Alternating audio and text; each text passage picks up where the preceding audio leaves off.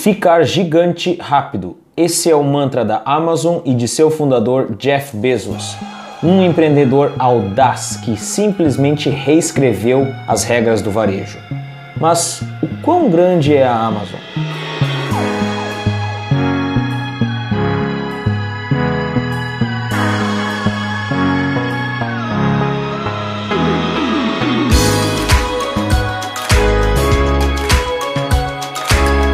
Something you're very passionate about. And don't try to chase what is kind of the hot passion of the day. Fala galera, aqui é o Thales do canal Elementar e hoje nós vamos contar a história de Jeff Bezos e da Amazon. Jeff Bezos, o homem mais rico do mundo. Se tu é novo por aqui, a gente conta as histórias dos maiores empreendedores do mundo e dá dicas de como empreender se espelhando neles. Então, já se inscreve aqui no canal e fica até o final do vídeo que eu tenho uma dica muito boa para se espelhar no Jeff Bezos e criar uma grande empresa e ser um grande empreendedor. Com mais de 300 mil funcionários, a Amazon é atualmente a segunda empresa mais valiosa do mundo, atrás apenas da Apple ela vale incríveis 777 bilhões de dólares. Para se ter uma noção, ela vale mais do que Walmart, Visa e Mastercard combinados. Atualmente, 43% do volume total das vendas online nos Estados Unidos vem da Amazon. Em 2013, que foi o último ano em que esse relatório foi pesquisado, a Amazon mandava 608 milhões de pacotes por ano, ou seja, isso dá mais que 1,6 milhões de pacotes por dia. Em cinco meses, segundo esses dados, o volume de papelão que era utilizado nas entregas poderia cobrir os Estados Unidos inteiro. Mas como que surgiu essa empresa tão grande e como Jeff Bezos se tornou o homem mais rico do mundo por uma larga vantagem? Jeffrey Preston Bezos nasceu em Albuquerque, Novo México, nos Estados Unidos. A sua mãe tinha apenas 17 anos e frequentava o ensino médio. Logo ela se divorciou de seu pai biológico. Quando Jeff tinha 4 anos, a mãe dele se casou com Miguel Bezos, que se tornou o pai adotivo e passou seu sobrenome para o Jeff. Desde muito pequeno, ele já mostrava interesse por ciência e tecnologia. Ele criou um alarme elétrico para manter os irmãos dele fora do quarto dele. Em 86, ele se formou pela Universidade de Princeton em Ciência da Computação e Engenharia Elétrica. Saindo dali, ele foi trabalhar na D.E. Shaw, que era na Wall Street. Ele não queria trabalhar com finanças, mas como ele viu que a Dee e Shaw operava os fundos através de algoritmos, ele descobriu uma coisa muito interessante. Ele descobriu que a internet crescia 2.300% ao ano. E aí é que entra a grande sacada do Jeff Bezos. Ele descobriu esse número e ele foi atrás de alguma coisa nessa, nessa área. Existia uma oportunidade ali que era sensacional. Então ele pensou como ele poderia aproveitar esse grande número que ele, que ele tinha acabado de descobrir. A resposta livros. Uma commodity que não existia sequer um catálogo compreensível. Em julho de 94, ele abandonou seu seguro e estável emprego na Wall Street para perseguir um sonho, criando uma das primeiras lojas de livro online do mundo. Seus primeiros investidores, seus pais, que com 300 mil ajudaram a dar início à Amazon. My dad's first question was, "What's the internet?" Okay, so this he wasn't making a bet on this company or this concept. He was making a bet on his son. Em 16 de julho de 95, o site entra no ar. Era um site completamente rudimentar, justamente por ser nos anos 90, mas que apresentava um catálogo interessante, com centenas de milhares de livros, mas nenhum conteúdo interessante. Nessa época não tinha verba para marketing, entre outras coisas. Foi só pelo boca a boca mesmo, mas deu certo porque eles fizeram vendas em todos os estados americanos e mais 45 outros países. Crescimento rápido. Esse era o pensamento do Bezos. Ele compreendia que a internet mudaria o jogo e quem se estabelecesse primeiro seria o grande dominador desse mercado. Já no início de 96, a empresa faturou 15,7 milhões em vendas. Apesar desse número muito interessante, a empresa operava no negativo para continuar crescendo. Mas Bezos era simplesmente imparável, ele manteve esse ritmo para que a Amazon fosse lançada na bolsa de valores Nasdaq em 15 de maio de 97. As ações começaram a ser vendidas por 29 dólares e 25 centavos, 12 dólares acima do preço inicial. Até o final do ano, esse valor havia triplicado, o que fez muita gente olhar com outros olhos para a Amazon. e isso possibilitou esse grande crescimento da Amazon nessa época. Foi nesse momento que a Amazon expandiu de uma tradicional loja de venda de livros para uma loja virtual onde poderia se vender de tudo. A empresa cresceu tanto e tão rápido que em 99 a revista Time colocou o Jeff Bezos como o homem do ano. É, ele foi chamado de o Indiana Jones dos negócios online. E nesse momento que ele concretizou aquela ideia que ele tinha, que eu falei antes, sobre que quem chegasse, quem se estabelecesse primeiro no mercado online, ia ser o dominador. E foi isso que aconteceu com a Amazon. Com essa expansão, eles se tornaram simplesmente o que há de único nesse mercado. Eles revolucionaram o mercado, sendo os dominantes desse mercado. profitable uh, in December 1995. It must have been for oh about one hour.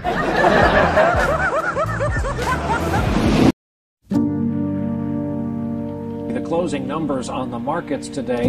At one point, the market fell uh, as if down a well over 700 points. Mas foi então que a bolha das .com estourou e o valor das ações de todas as empresas de tecnologia despencaram. Down a well over 700 points. Apple shares were just getting hammered this morning. Down, down, down, down, down, down.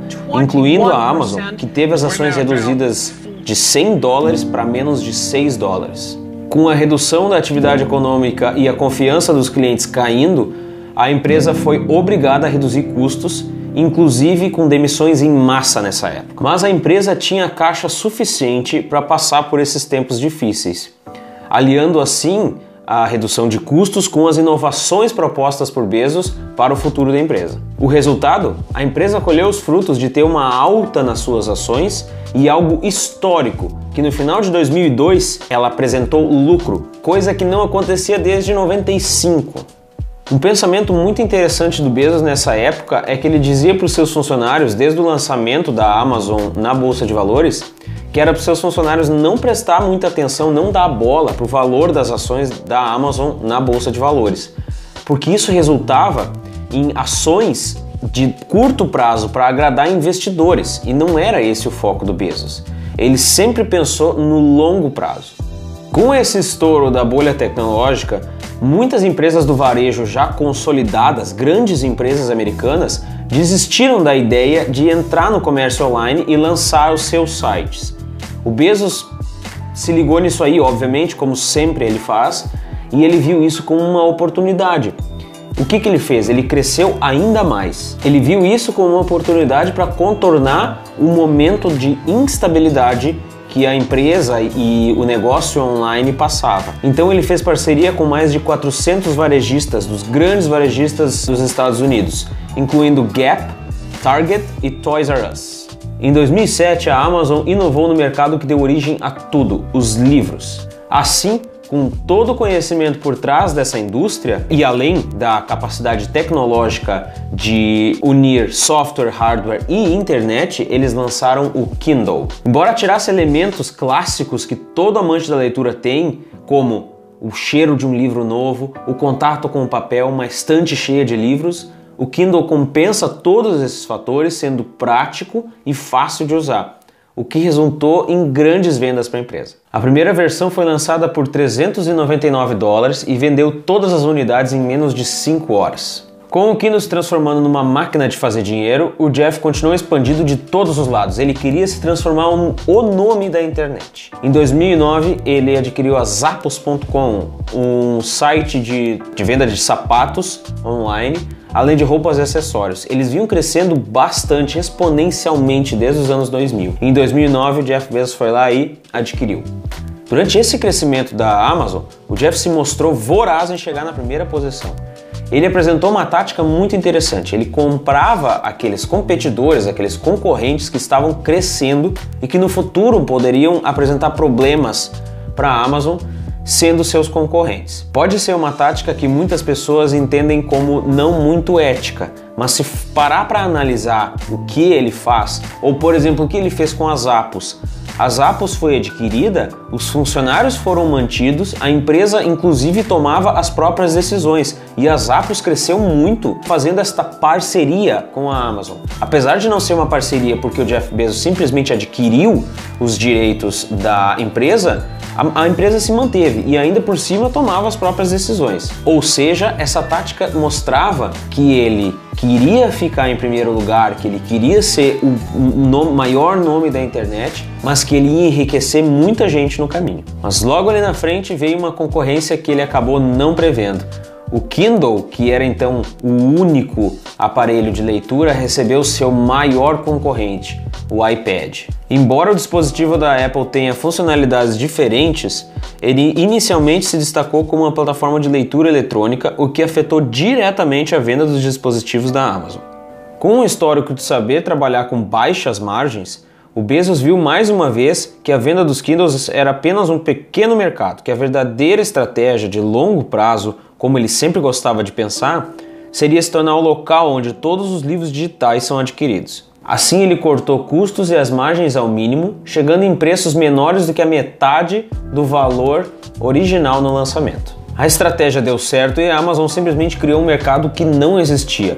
Agora, autores e leitores tinham uma conexão direta entre eles, não precisando mais de uma editora para a publicação dos livros. Esse movimento resultou na falência de muitas editoras e lojas tradicionais do segmento. Mas, por outro lado, qualquer pessoa que gostaria de publicar um livro ia lá e publicava. É muito mais simples, é muito mais fácil. E quem vai determinar o sucesso são os consumidores e não mais a antiga editora que selecionava aquilo que era mais interessante para ela.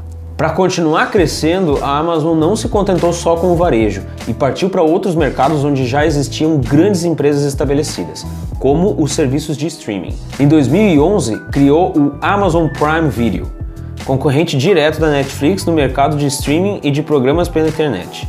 Embora ainda sendo um concorrente relativamente pequeno, a Netflix já reconhece que a Amazon é uma grande empresa já muito bem estabelecida no mercado e sabe que o caixa da Amazon é grande o suficiente para adquirir um belo catálogo aí de filmes, séries e programas para ser colocado no, no Amazon Prime Video. Não é só no negócio da Netflix que o Bezos tem o espaço dele. Ele passou a ser concorrente da Apple e do Spotify, adquirindo o sistema de streaming de música, adquiriu também o site twitch.tv que é streaming de games, concorrendo aí com o YouTube, e ele até vende aplicativos concorrendo com o Google Play Store. Então, quando ele vê uma oportunidade, ele vai e ele quer se tornar o melhor. Ele adquire quem ele precisar adquirir para ter o conhecimento e a expertise para entrar no mercado. E se tu acha que dominar o mercado do varejo pela internet se tornar o homem mais rico do mundo é o suficiente, muito se engana. Além da Amazon, Bezos fundou a empresa Blue Origin, que busca explorar o espaço com planos de colonizar outros planetas e criar pequenas colônias na órbita da Terra para 2 a 3 milhões de habitantes. Em 2013, ele adquiriu o Washington Post, um dos mais famosos e influentes jornais norte-americanos, por 250 milhões. Além disso, ele tem uma empresa de investimento, a Bezos Expeditions, que investiu em várias empresas gigantes logo no início, com destaque para Google, Airbnb, Twitter e Uber. Esse é Jeff Bezos, o homem mais rico do mundo. Ele é um visionário, ele é um arquiteto de ideias, ele prevê o que, que vai acontecer no futuro e constrói as coisas para que o futuro beneficie ele e as empresas que ele comanda. Ele viu logo cedo o poder da internet e se voltou 100% para isso. Mas não são só as mega empresas que lucram e ficam milionárias com a internet. Segundo Robert Kiyosaki, investidor bilionário mais conhecido pelo livro Pai Rico, Pai Pobre, hoje aproximadamente 90% das pessoas que se tornam milionárias chegam lá porque criaram um negócio 100% online. Uma parte delas é porque usam a internet para expandir os seus pequenos negócios. Se você se inspirou pela história desse grande empreendedor e quer criar o seu negócio online ou já tem um negócio e quer expandir ele através da internet, eu vou deixar um link aqui embaixo para um curso que eu pessoalmente recomendo para crescer e para viver da internet, fazer sucesso e ganhar dinheiro através do Facebook, do Instagram e do YouTube, assim como a gente faz aqui no Elementar. Para saber mais é só clicar nesse link aí embaixo. Não perde tempo e já começa a tua grande história de sucesso na internet. E aí, gostou desse vídeo? Se chegou até aqui, eu tenho certeza que sim. Então já deixa aquele like ali embaixo, faz um comentário, se inscreve se não é inscrito e compartilha esse vídeo com alguém. Esse vídeo deu mais de 20 horas entre pesquisa, escrever, gravar e editar. Então é muito importante que você compartilhe esse vídeo com alguém no Facebook, no WhatsApp, para alguma pessoa que vai gostar da história desse grande empreendedor, desse visionário que é o Jeff Bezos. Aqui embaixo também tem um link para um grupo no Facebook que a gente criou. Esse grupo as pessoas entram para conversar, discutir ideias e fazer parcerias sobre negócios, entre outras coisas. Se você está afim de participar desse grupo, entra nesse link que é muito importante. Eu vou ficando por aqui, mas a gente se vê num próximo vídeo, tá certo? Valeu!